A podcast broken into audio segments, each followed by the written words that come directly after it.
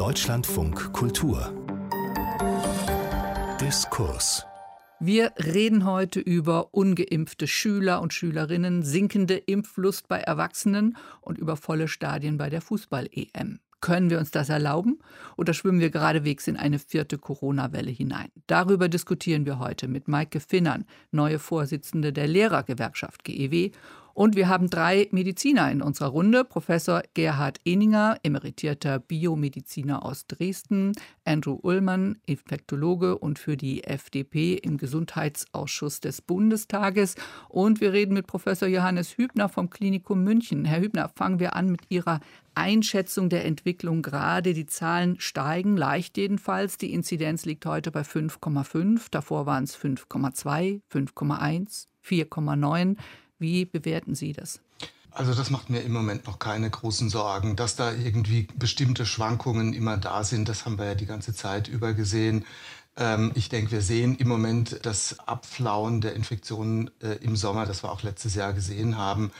Da mache ich mir im Moment jetzt, glaube ich, keine großen Sorgen. Andrew Ullman, der R-Wert liegt zum ersten Mal seit April wieder über 1. Also das heißt ja, dass ein Mensch mehr als einen anderen ansteckt. Da sind wir heute bei 1,17.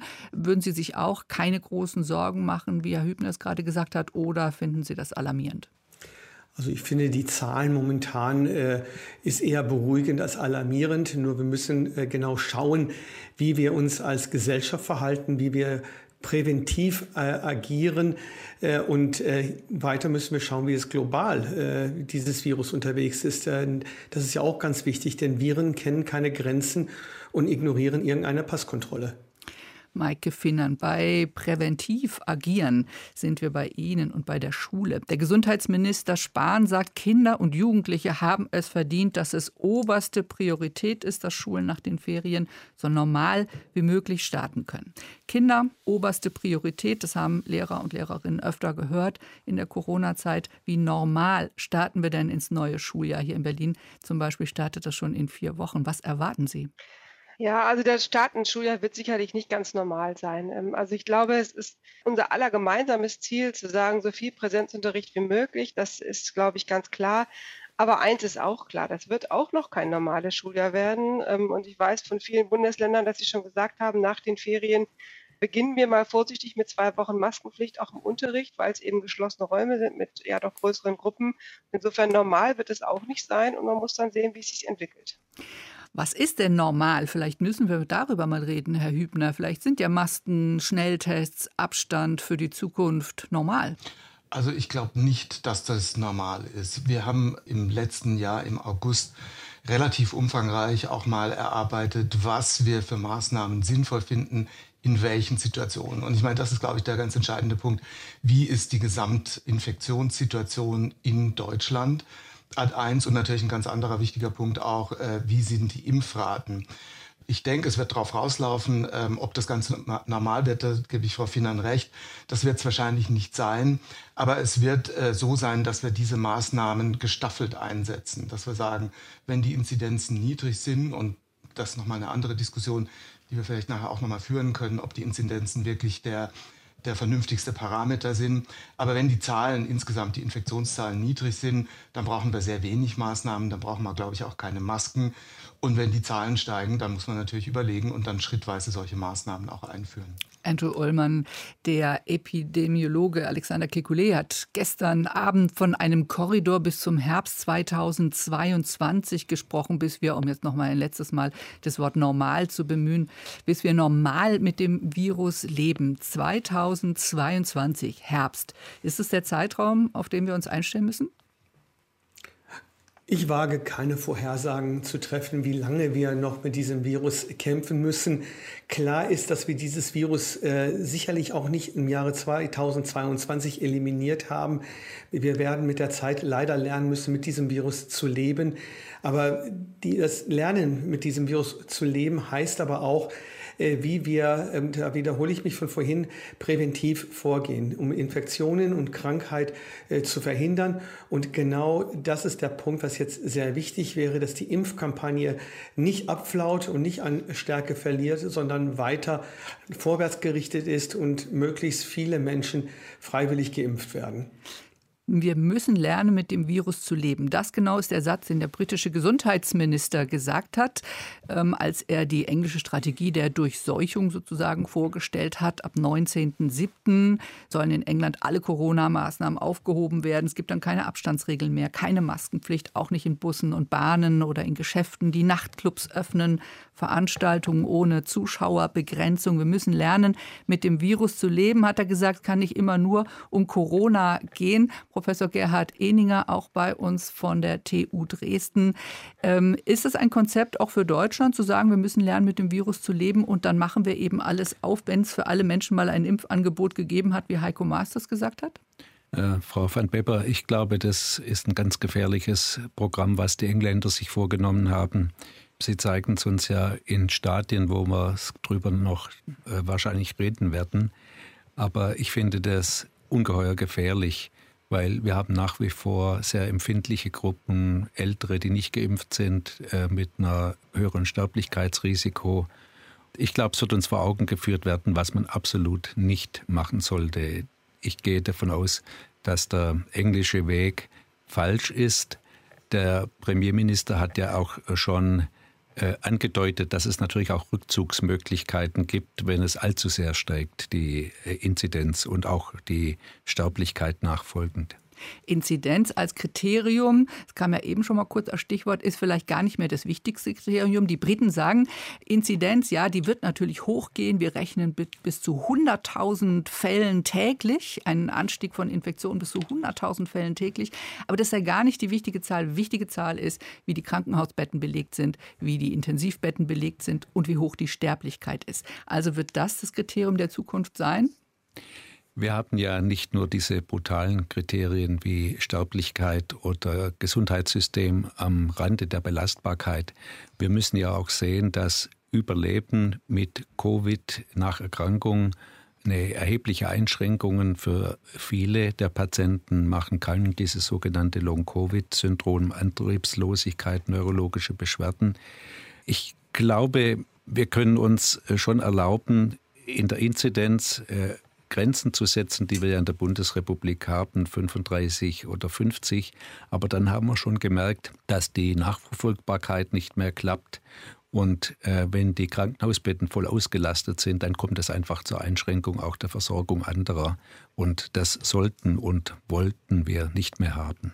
Johannes Hübner, ist es verantwortlich in Ihren Augen zu sagen, also wenn die Mehrheit geimpft ist oder ein Impfangebot hatte, die große Mehrheit, dann zu sagen, ja, und dann muss der Rest eben mit dem Risiko leben?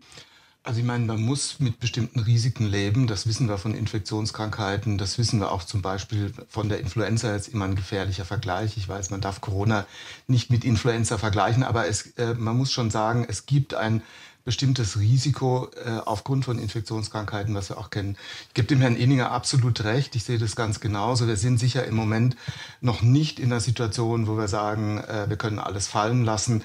Wir sind noch nicht so weit mit dem Impfen, aber ich denke schon, dass wir äh, bis zum Ende des Jahres, bis zum Herbst, ähm, hoffentlich, wenn die Schulen dann öffnen, soweit sind, dass wir wirklich die Risikogruppen alle durchgeimpft haben.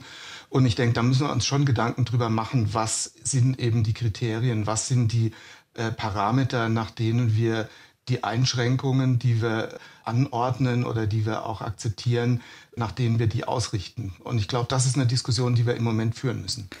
Herr Ullmann, Alexander Kekulé hat diese Influenza-Zahlen zum Beispiel gestern Abend durchaus ähm, auch gesagt. Er hat gesagt, wenn wir so bei 5.000 bis 15.000 Todesfälle im Jahr sind, das sind so die Influenza-Zahlen, äh, dann muss man sagen, gut, das ist eben das Restrisiko. Wo würden Sie da diese Grenze einziehen? Ich wäre sehr zurückhaltend, von, äh, mit Zahlen herumzugehen und äh, von Restrisiko äh, zu sprechen. Denn nicht nur die Sterblichkeit spielt ja auch eine Rolle, sondern auch die Morbidität. Es ist ja gerade angesprochen worden, dass Post-Covid oder Long-Covid-Symptome länger andauern und auch durchaus auch belastend für die Menschen ist. Wir müssen halt sehen, wie lange die Restriktionen, die wir immer noch haben, die aber im Augenblick relativ gut akzeptiert sind. Das heißt Maskenpflicht in Innenräumen, Testpflicht, äh, dass das eigentlich äh, weiter gelten sollte, zumindest bis dahin, wenn jeder in der Bundesrepublik Deutschland die Möglichkeit gehabt hatte, sich mindestens zweimal zu impfen. Da, da denke ich mir, äh, das ist möglich. Man muss auch die Verhältnismäßigkeit der Freiheitseinschränkungen natürlich betrachten. Aber auf der anderen Seite gibt es auch natürlich Verantwortung für die Jüngeren. Also gerade die Kinder sind momentan ja noch außen vor und das halte ich für sehr problematisch. Da muss mehr gemacht werden. Aber hier gibt es ja durchaus nicht pharmakologische Maßnahmen, die getroffen werden können, um auch jetzt die Jüngeren auch zu schützen. Man darf nicht vergessen, die Dynamik dieser Infektion kann sich immer noch ins Gegenteil äh, drehen, wenn wir andere Mutationen haben, außer jetzt mit der bekannten Delta- oder Alpha-Variante. Und äh, die Pandemie ist erst dann wirklich vorbei, wenn es überall in der Welt vorbei ist. Das heißt aber nicht, dass wir jetzt mit Einschränkungen in unserem Land weiterleben müssen, sondern diese Maßnahmen, die jetzt wichtig sind, äh, auch durchführen. Wir haben das Glück, ein reiches Land zu sein und die Möglichkeiten, sich impfen zu lassen. Die Maßnahmen sind noch gut akzeptiert.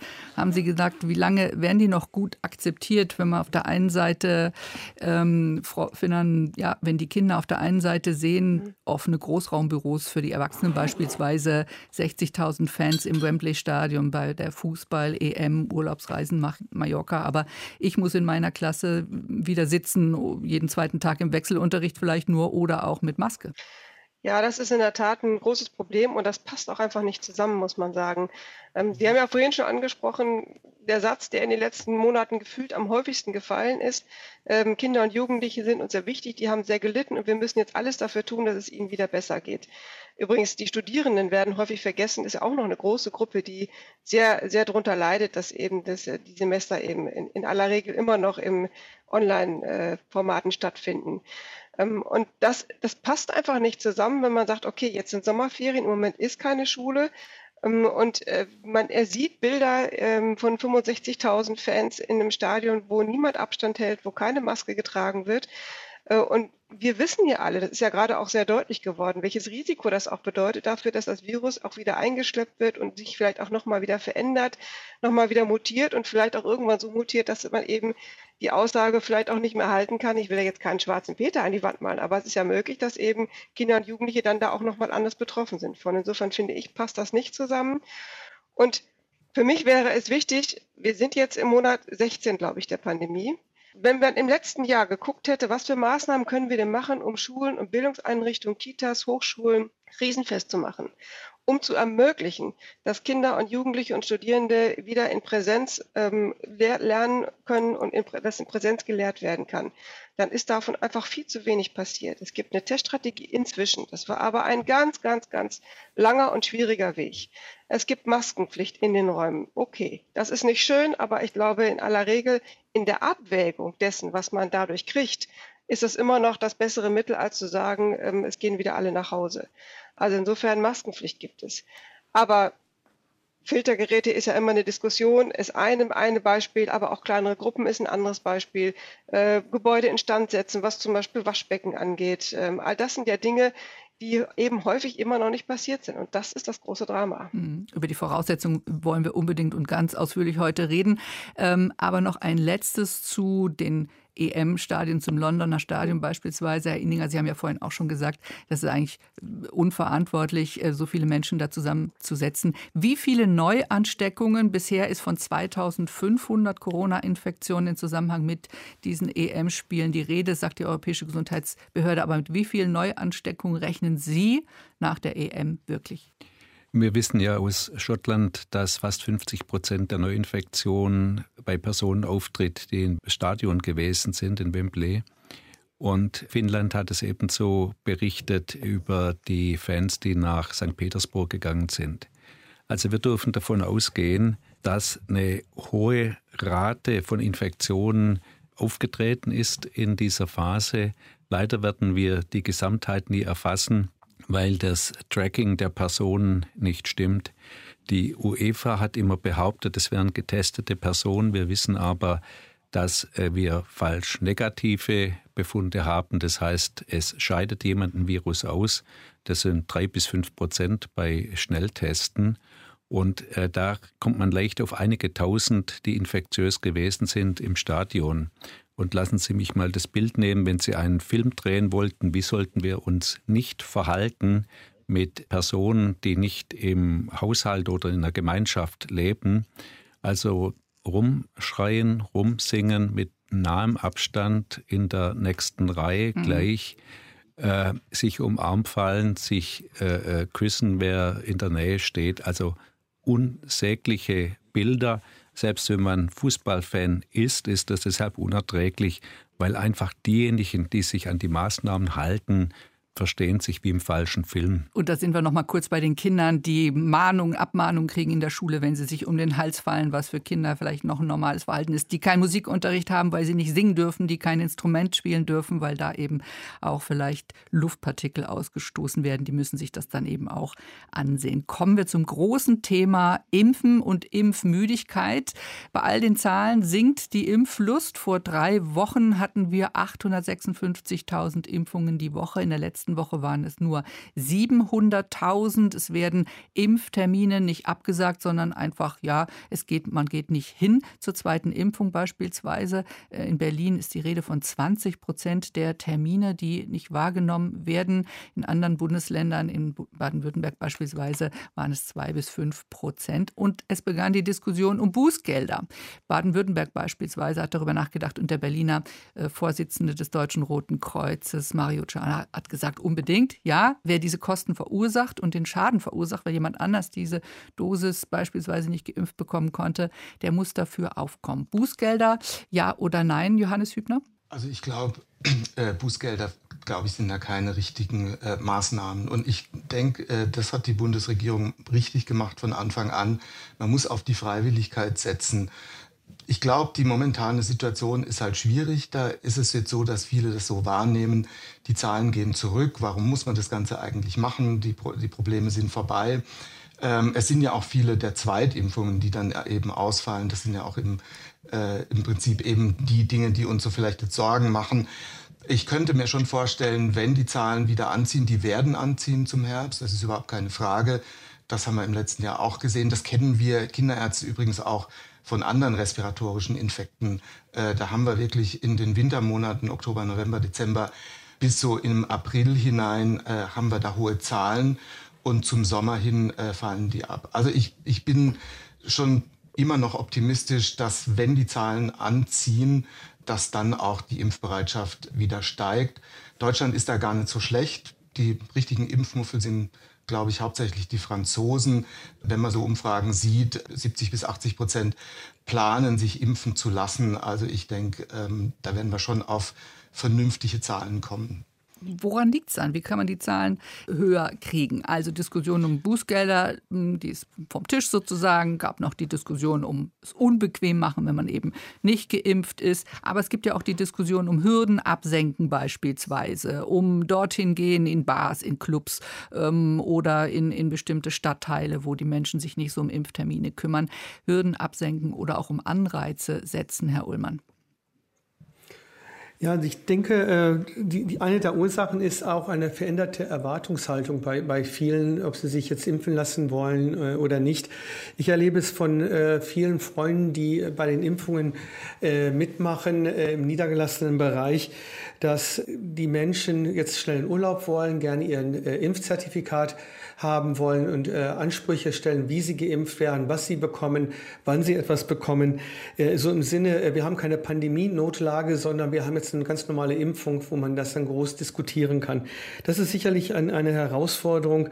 Die Ideen mit ähm, Anreize schaffen ist keine schlechte. Äh, wenn man jetzt sagt, wir verlosen, was wie es in den USA zum Teil mhm. ist, wir verlosen ein neues Auto ein neues Fernseher, äh, dass man dann sich impfen lässt, äh, wenn man dann an, automatisch an diesem Lotterie teilnimmt, ist möglicherweise ein Ansatz.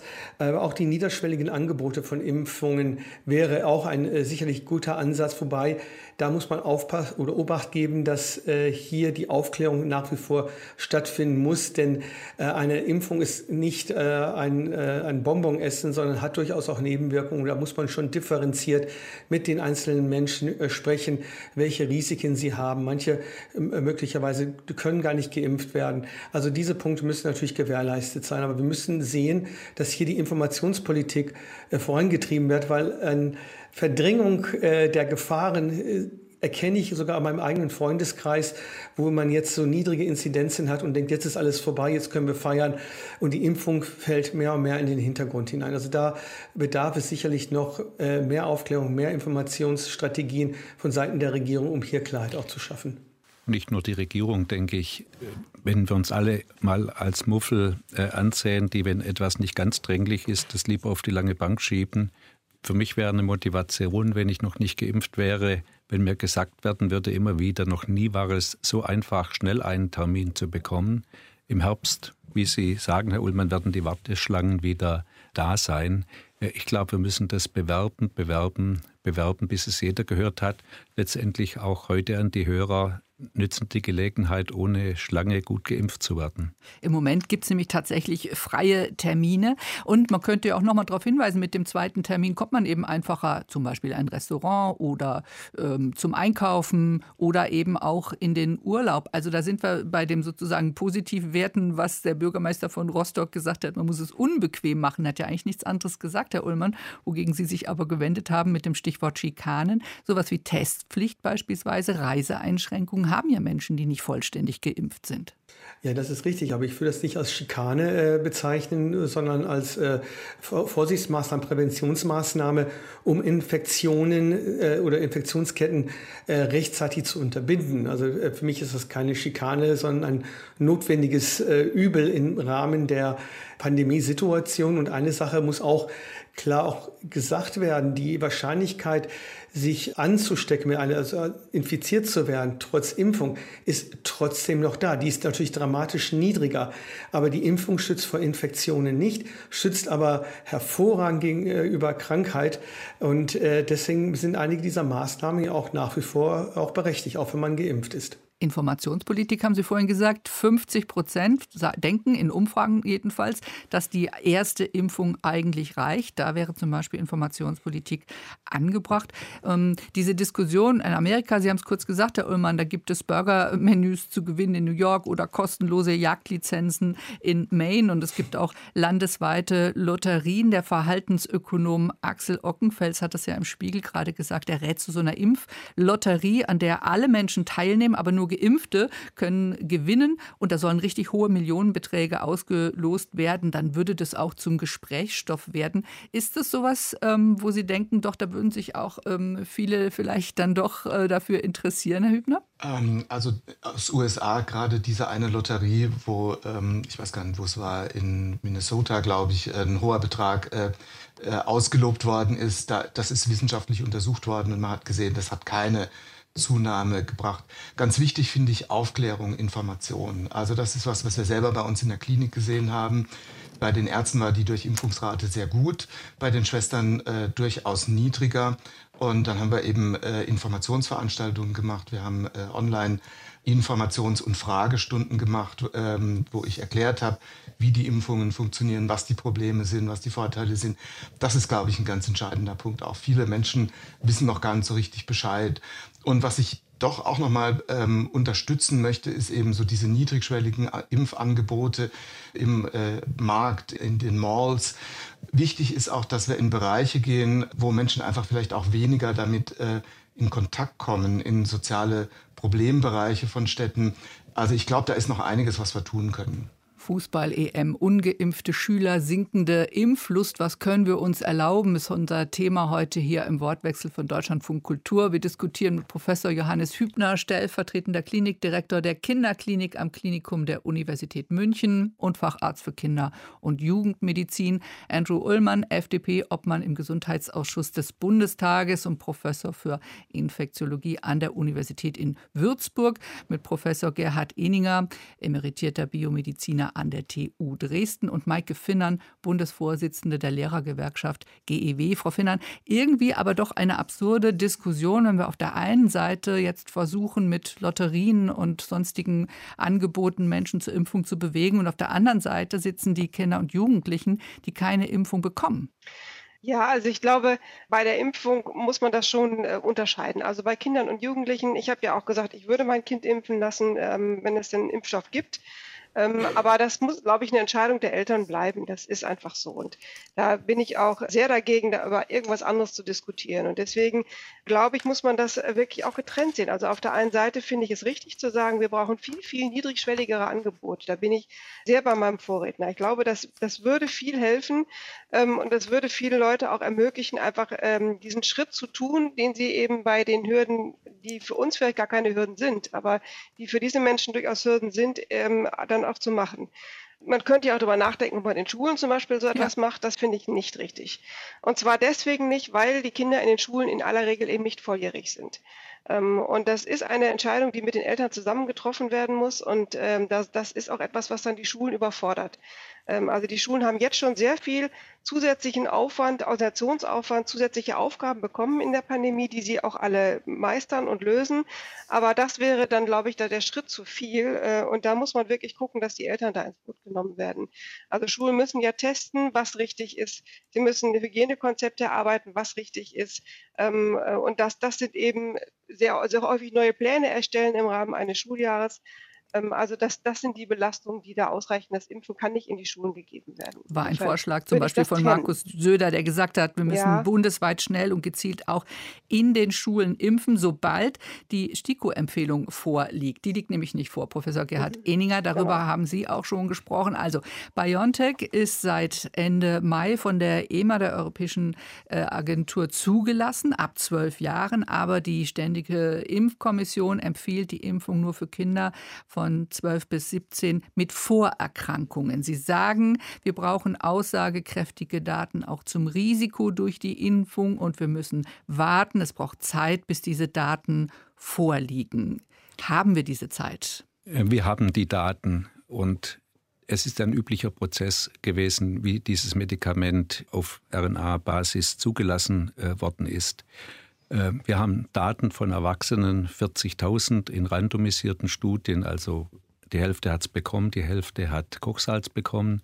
Wir haben die Daten von 2200 Kindern. Das ist ein üblicher Prozess, dass man bei Kindern kleineren Gruppen macht, um weniger Placebo geben zu müssen, ob zusätzliche Signale vorhanden sind bei Kindern auf besondere Nebenwirkungen, die 1 zu 1000 auftreten.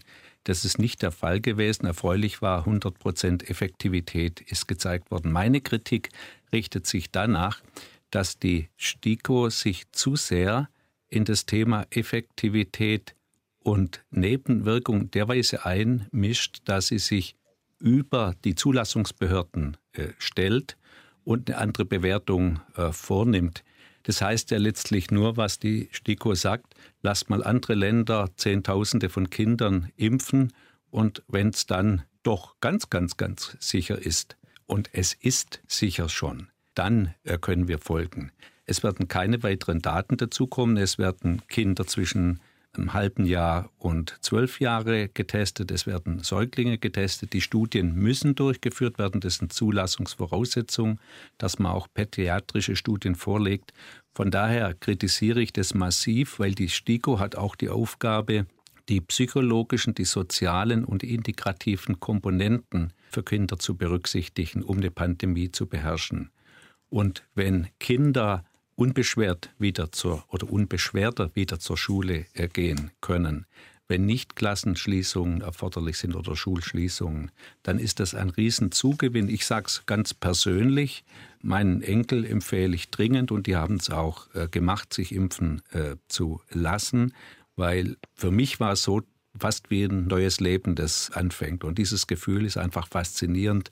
Man weiß, man ist fast wie Siegfried, man hat noch verwundbare Stellen, nämlich äh, es gibt doch Infektionen, die aber nicht so schwer verlaufen, aber man fühlt sich äh, stark und neu. Das möge auch äh, ermutigend für andere sein, weil einfach der andere ist jetzt nicht immer der, der mich potenziell gefährden kann. Ja, Sie können also Ihren Enkel wieder treffen. Frau Finnern hat auch gesagt, sie würde ihre Kinder impfen lassen. Äh, Johannes Hübner, Andrew Ullmann, wie würden Sie mit Ihren Kindern um vorgehen? Frau Berber, darf ich da noch kurz äh, einwenden? An diese Empfehlung habe ich mich nie gehalten. Die Kinder haben mich auch im letzten Jahr schon immer besucht, weil die psychologisch, die soziale mhm. Komponente, wenn ich mir vorstelle, die Enkel äh, wären weggesperrt äh, von äh, mir und umgekehrt, sie hätten das Gefühl, wenn Opa krank wird, sind sie schuld. Ich glaube, das war falsch, so weit ins persönliche Leben einzugreifen. Also da habe ich mich, da bekenne ich mich, da habe ich mich nicht dran gehalten. Ihre persönliche Risikoabwägung genau. selber getroffen. Herr Hübner, Ullmann, äh, Kinder impfen, ja, würden Sie Ihren Kindern äh, Ihre Kinder zur Impfung schicken? Ich fange mal vielleicht an. Also ähm, ich würde meine Kinder auf jeden Fall zur Impfung schicken ähm, und äh, wir sind überhaupt nicht gegen die Impfung von Kindern. Aber ich glaube, was wir äh, doch sehen müssen, ähm, die 2200 Kinder, die genannt worden sind in der Studie, das waren de facto 1131, die den Impfstoff bekommen haben, die anderen haben den Placebo bekommen. Das ist eine kleine Zahl. Und die kleine Zahl ist gut und äh, da der Herr Inninger auch recht. Das wird bei Kinderstudien häufig so gemacht, dass man da kleinere Gruppen nimmt. Jetzt sind aber Kinder keine kleinen Erwachsenen. Das ist so ein Spruch, den alle Kinderärzte immer sagen. Und ich glaube, gerade im Hinblick auf Corona haben wir auch gesehen, dass die Biologie, wie die Kinder auf das Virus reagieren, eine vollkommen andere ist. Das ist einerseits äh, dadurch, glaube ich, klar geworden, wie viel weniger Kinder infiziert sind, wie viel weniger schwer die Verläufe sind. Aber es ist auch dadurch klar geworden, dass wir zum Beispiel sowas äh, wie dieses PIMS, diese Hyperimmunreaktion, das sehen wir nur bei Kindern. Also Kinder reagieren auf das Virus anders als Erwachsene. Und deshalb denke ich, äh, ist es schon sinnvoll, dass man da zusätzliche Studien und zusätzliche Daten noch abwartet. Aber es gibt doch Daten, ähm, Herr Ullmann, beispielsweise in Nordamerika habe ich jedenfalls die Zahl 8,3 Millionen geimpfter Jugendlicher zwischen 12 und 18 Jahren gelesen. Was ist denn dort über Folgen bekannt? Also ich würde jetzt Herrn Hübner nicht äh, widersprechen wollen. Im Gegenteil, er hat ja völlig äh, recht, was er gesagt hat und Herrn Eninger natürlich auch. Äh, dass äh, die Studienlage sehr gut ist, ist außer Frage. Aber wir müssen auch schauen, es ist jetzt keine Studienlage von den Vereinigten Staaten, sondern es ist ja äh, Real-World-Data, die da äh, präsentiert wird mit den Nebenwirkungen, Registrierungen, dass da auch dieser Impfstoff auch sehr verträglich ist. Man muss aber einen Punkt sagen, ist die Wahrnehmung in der Bevölkerung von sehr seltenen Nebenwirkungen. PIMS ist jetzt gerade einmal erwähnt worden, aber auch die Myokarditis wird immer wieder in Diskussionen angebracht, also Herzmuskelentzündung äh, aufgeführt als eine Nebenwirkung, das gefährlich ist, was per se auch richtig ist, aber sie tritt auch selten auf und tritt vor allem, das darf man nicht vergessen, äh, nach einer Covid-19-Infektion ja ebenfalls noch häufiger auf. Äh, und hier ist natürlich ein Problem der Wahrnehmung von äh, wissenschaftlichen Daten in der Allgemeinbevölkerung, wo die, der Wissenschaftsjournalist eigentlich hier oder Journalistin natürlich äh, auch hier äh, noch besser agieren sollte. Und ein Wort würde ich gerne noch loswerden zu Stiko, um sie ein bisschen noch in Schutz zu nehmen. Ich, ich teile auch diese Meinung. Ich, äh, meine Kinder sind jetzt junge Studenten, die sind, äh, also der Älteste ist vollständig geimpft, die Jüngste hat jetzt die erste Impfung hinter sich gebracht. Wenn sie jetzt jünger wären, hätte ich meinen Kindern das genauso empfohlen. Und auch von der wissenschaftlichen Seite her kann ich das nicht so ganz nachvollziehen. Aber von einer Seite hat die STIKO recht, wir sind in einer Mangelsituation noch gewesen, als diese Empfehlungen ausgesprochen worden sind. Und hier sind Priorisierungen festgelegt worden. Und die STIKO hat ja nicht nur Risikokinder definiert, sondern auch äh, Kinder definiert, die mit Risikomenschen zusammen sind, dass auch da eine Impfung möglich gemacht werden würde. Und letzter Punkt noch, unabhängig davon, äh, und Herr Hübner wird mir hoffentlich recht geben in diesem Punkt, Kinderärzte, Jugendmediziner können frei entscheiden ab zwölf Jahren, ob zusammen mit den Eltern äh, Kinder ab zwölf Jahren zu impfen, denn die Zulassung gibt es her. Die STIKO ist eine Empfehlung, nur kein Gesetz. Äh, Frau Beber, darf ich äh, da kurz ein bisschen Dissens äh, äh, reinbringen? es ist kurz mal jetzt Herzmuskelentzündung gestreift worden. Das ist festgestellt äh, worden äh, bei äh, 0,5 pro einer Million Impfdosen. Wenn man die normale Herzmuskelentzündung, die sowieso auftritt, dann sind es 100 Erkrankungen pro Million in dieser Zeit. Das ist ein Signal, was aufgefallen ist, was ernst genommen worden ist von der EMA, was öffentlich berichtet wird, aber als deutlich weniger als sowieso erwartet werden würde. Mhm. Und ich glaube, wir müssen, wenn wir solche Dinge sagen, extrem extrem stark das in Kontext setzen. Weil sonst das Stichwort Herzmuskelentzündung ja, einfach im Kopf hängen bleibt, die Zahlen alle. aber nicht. Deswegen sage ich auch nochmal Zahlen, die ich gefunden habe. 23.000 Covid-Organentzündungen auf eine Million Patienten, jüngere Patienten und 13 Impfentzündungsfälle, die eventuell mit der Impfung in Zusammenhang gebracht werden können, auf eine Million Patienten. Also die, das Risiko, an Covid zu erkranken und eine Organentzündung bekommen, ist, ist um ähm, ja, kann ich jetzt gar nicht schnell ausrechnen, wie viel tausendfach höher als äh, bei einer Impfung. Man muss es wirklich immer noch mal dazu sagen. Ja, also das ist, ich will das überhaupt nicht hier in den Vordergrund spielen. Ähm, äh, und es wäre mir sicher lieber gewesen, wenn diese ganze Diskussion eine Diskussion unter Fachleuten geblieben wäre. Aber ich meine, es ist äh, eine Diskussion, die wir schon führen müssen. Und so wie es Herr Eninger dargestellt hat, ähm, äh, sind es nach meiner Information, ich habe die Daten gesehen, die in den USA bei diesen ähm, 8 Millionen Kindern äh, zusammengestellt worden sind, ist es schon eine Überhäufigkeit in einer bestimmten Altersgruppe. Das sind im Prinzip die äh, 16- bis 25-jährigen äh, Jungen gewesen oder jungen Erwachsenen, äh, bei den äh, Frauen weniger. Was ich nur sagen will, das ist ein Signal, was sich jetzt rauskristallisiert. In USA, das muss man sich auch klar machen, ist am 10. Mai angefangen worden. Bis zum 10. Mai war es zugelassen. Da haben wir diese 1131 Kinder, die geimpft worden sind. Dann ist am 10. Mai angefangen worden. Sie haben alle das verfolgt, wie die äh, Problematik zum Beispiel mit den äh, Sinusvenenthrombosen.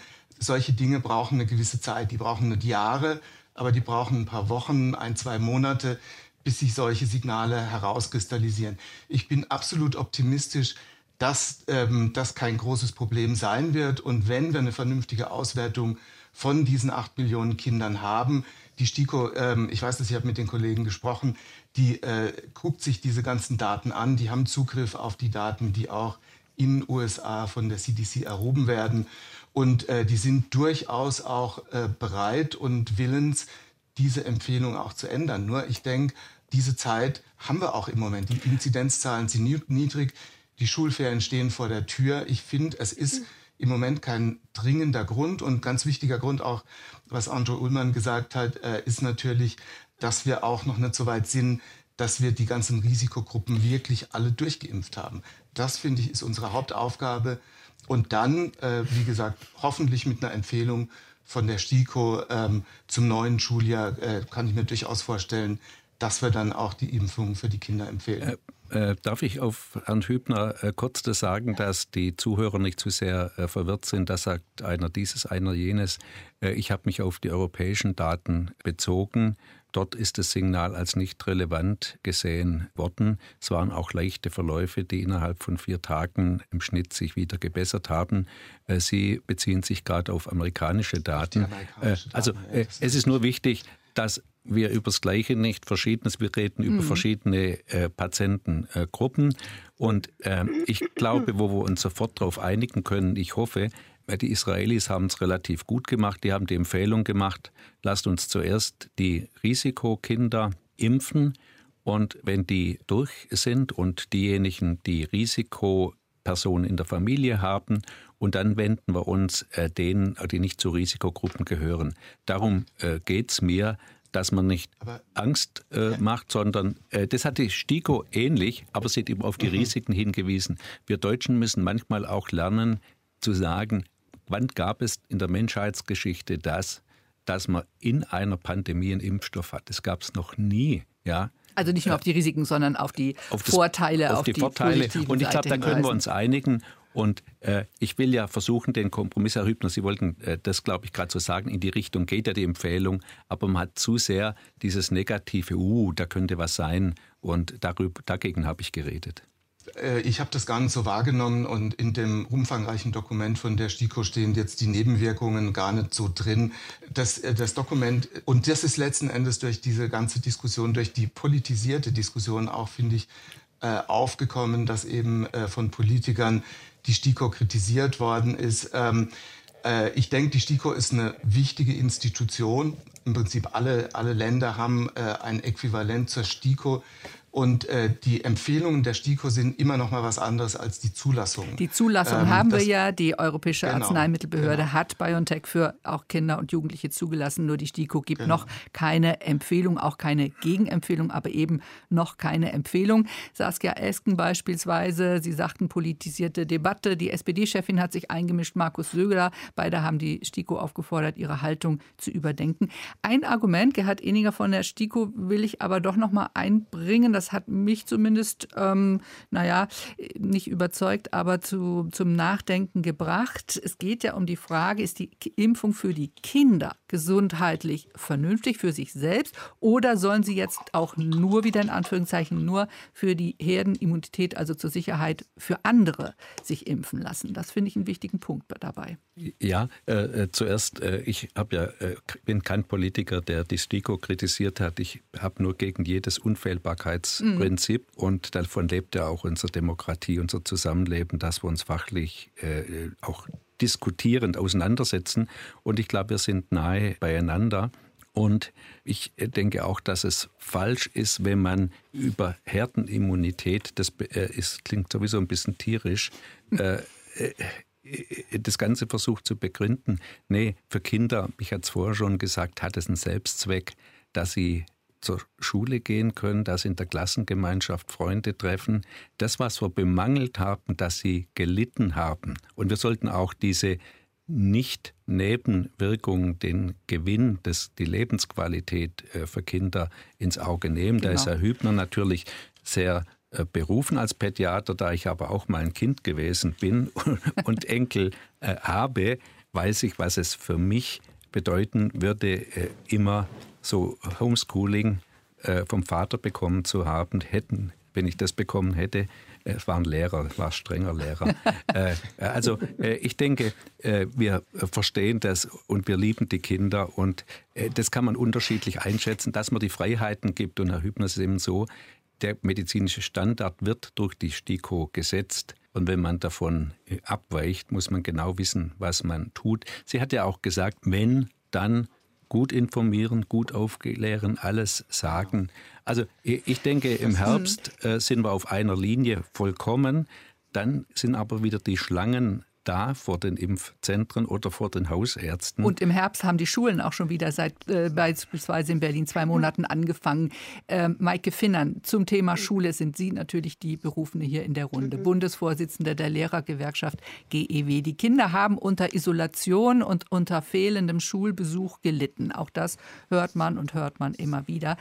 Machen Sie es doch mal praktisch. Wie sehr haben Kinder unter diesem fehlenden Schulbesuch und unter Isolation gelitten. Was erwarten Sie an dauerhaftem, ja, sagen wir mal, Schaden? Annalena Baerbock hat in einem Interview in der Funke Mediengruppe gerade gesagt, manche Kinder hätten so unter der Situation gelitten, dass sie das gesamte ABC verlernt hätten oder psychische Folgen davon getragen hätten. Was ist mit den Kindern in dieser Zeit passiert? Haben Sie Beispiele? Ja, also die Kinder haben schon sehr gelitten, das ist keine Frage. Ich tue mich allerdings immer ein bisschen schwer, ähm, davon zu reden, dauerhaften Schäden, weil ähm, wir haben ja das Glück, dass Menschen sich auch entwickeln und auch nach ähm, schwierigen Phasen im Leben auch quasi sich wieder entwickeln können und nach vorne gehen können. Also insofern ähm, mit so einem Begriff, das ist das der, der, mit dem tue ich mich schwer, weil er einfach so äh, sehr negativ ist und sehr dauerhaft. Und die Kinder haben total gelitten. Was viele Kinder eben nicht hatten, Kinder und Jugendliche nicht hatten, waren Strukturen im Tag. Das ist der erste Punkt. Wir alle wissen, die mit Kindern und Jugendlichen arbeiten, wie wichtig Strukturen sind. Und wenn diese Strukturen weg sind, dann verliert auch so der Tag an Kontur, dann verliert auch das Lernen an Kontur, dann ähm, verliert man die Lust am Lernen, dann verliert man die Lust an Tätigkeiten. Aber das ist ein ganz wichtiger Punkt, der ganz vielen gefehlt hat. Gefehlt hat ganz viel natürlich auch der Kontakt zu Gleichaltrigen. Also wir in der Pädagogik ist, ist klar, dass eben ganz viel auch an Entwicklung von Kindern und Jugendlichen über Peer Group passiert, also über Gleichaltrige, was über das äh, gemeinsame Tun mit Gleichaltrigen, über sich auseinandersetzen mit Gleichaltrigen und aber eben auch, um sich aneinander zu reiben. Also das sind so Dinge, die wirklich sehr gefehlt haben. Und natürlich haben auch gefehlt, dass äh, viele Kinder und Jugendlichen bestimmte Dinge einfach nicht gelernt haben oder verlernt haben. Ganz klar, das gibt es auch. Aber das ist alles sehr, sehr individuell. Also es gibt Kinder und Jugendliche, die haben, sind vom, von dem Lernstand her super durch die zwei Jahre, durch die anderthalb Jahre durchgekommen. Und da kann man gar nicht sagen, dass da ganz viel fehlt. Und es gibt Kinder und Jugendliche, die haben zum Teil Rückschritte ähm, gemacht, weil sie eben äh, zu Hause in einem Haushalt leben, äh, wo äh, die Muttersprache eben nicht Deutsch ist, sondern eine andere Familiensprache genommen wird, weil sie eben in sozialen Strukturen leben, die ihnen eben äh, diesen Halt nicht gegeben haben. Äh, da kann man ganz viele Dinge jetzt aufzählen, aber das sind so die Dinge, die wirklich fehlen mhm. und gefehlt haben. Und deswegen ist es so wichtig, vielleicht noch einen Satz, ich würde den Bogen gerne ein bisschen spannen über das Impfthema hinaus. Also wir haben ja gerade sehr intensiv über das Thema Impfen auch von Kindern und Jugendlichen gesprochen. Ich habe mich da auch positioniert, aber ich glaube, das ist nicht alles, was die Schulen angeht, sondern die Pandemie hat uns ganz, ganz deutlich gezeigt, wo unsere Bildungseinrichtungen stehen. Sie sind nicht ausgerichtet für so etwas. Wir hatten Klassenzimmer, das kann man sich ja sonst gar nicht vorstellen, aber hat sich keiner Gedanken gemacht, die gibt es keine Waschbecken oder da gab es kein fließend Wasser.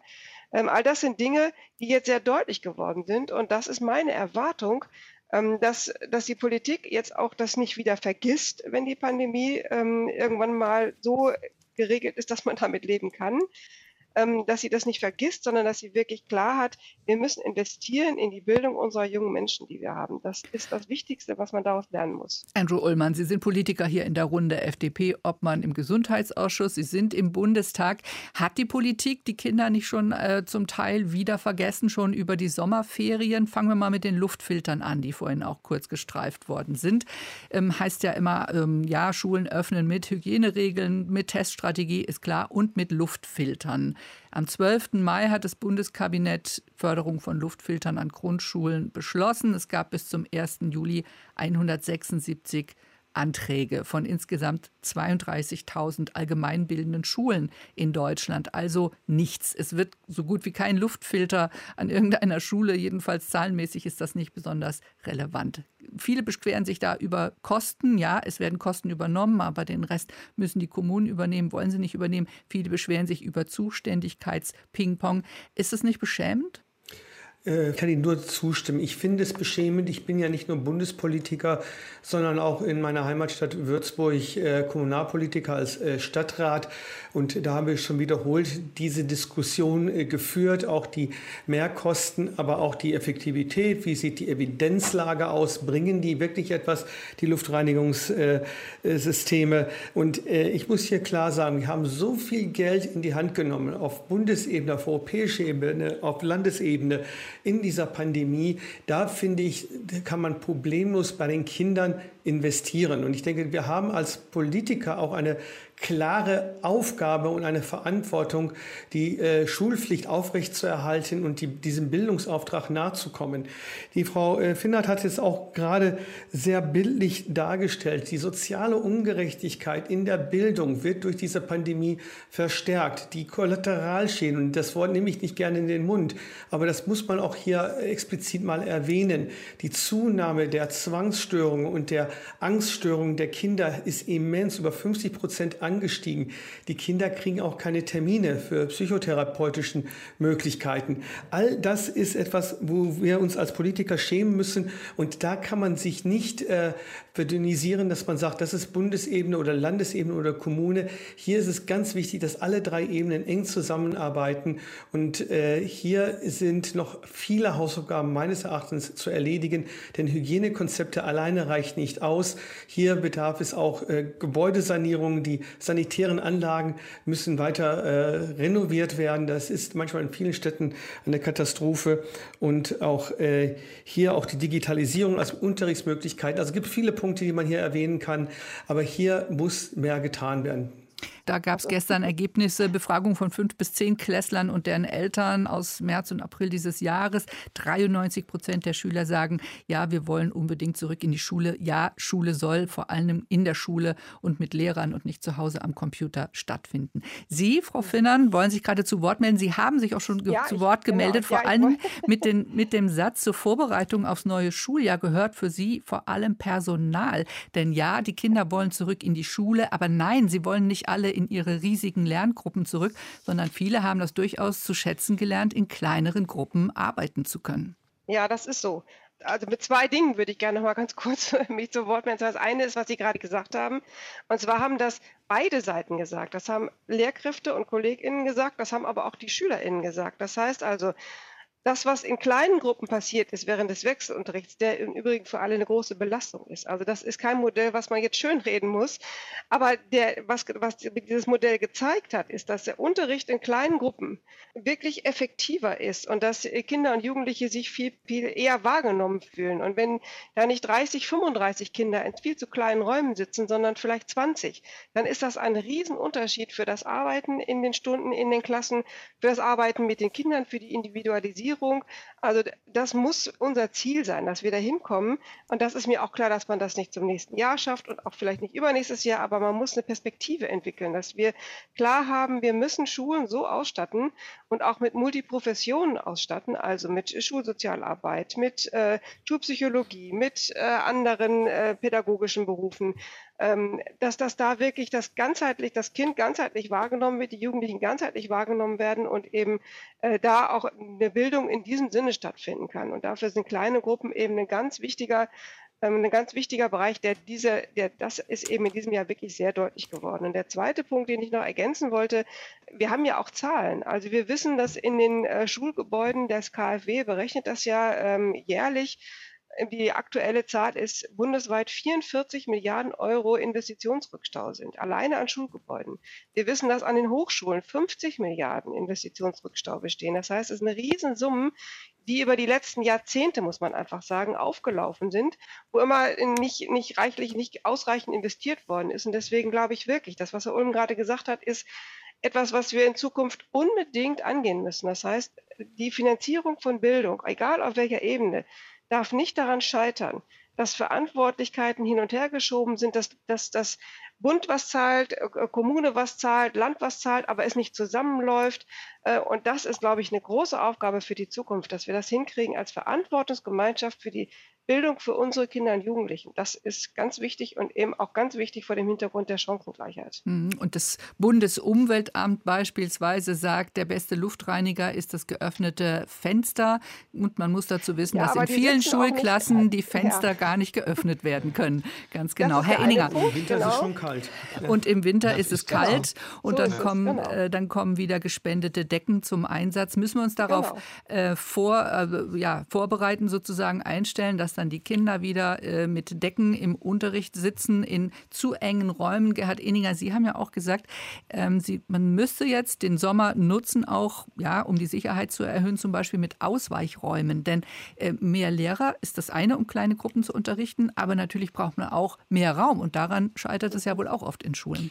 Ich denke, wichtig ist, dass wir nicht eine Maßnahme gegen die andere ausspielen. Das Bundesamt mit dem Fenster eröffnen spielt darüber hinweg, dass natürlich Luftreinigung auch wirksam ist, ein Faktor 2 äh, äh, das Risiko äh, halbiert und eine Dauerbelüftung durch Klimaanlagen, das ist ein längerer Prozess, aber das ist auch gut, um das Stickoxid abzusenken und das CO2, das ja auch ansteigt und schläfrig macht. Erinnere ich mich an meine Schulzeit. Mhm. Heute weiß ich, woran es liegt.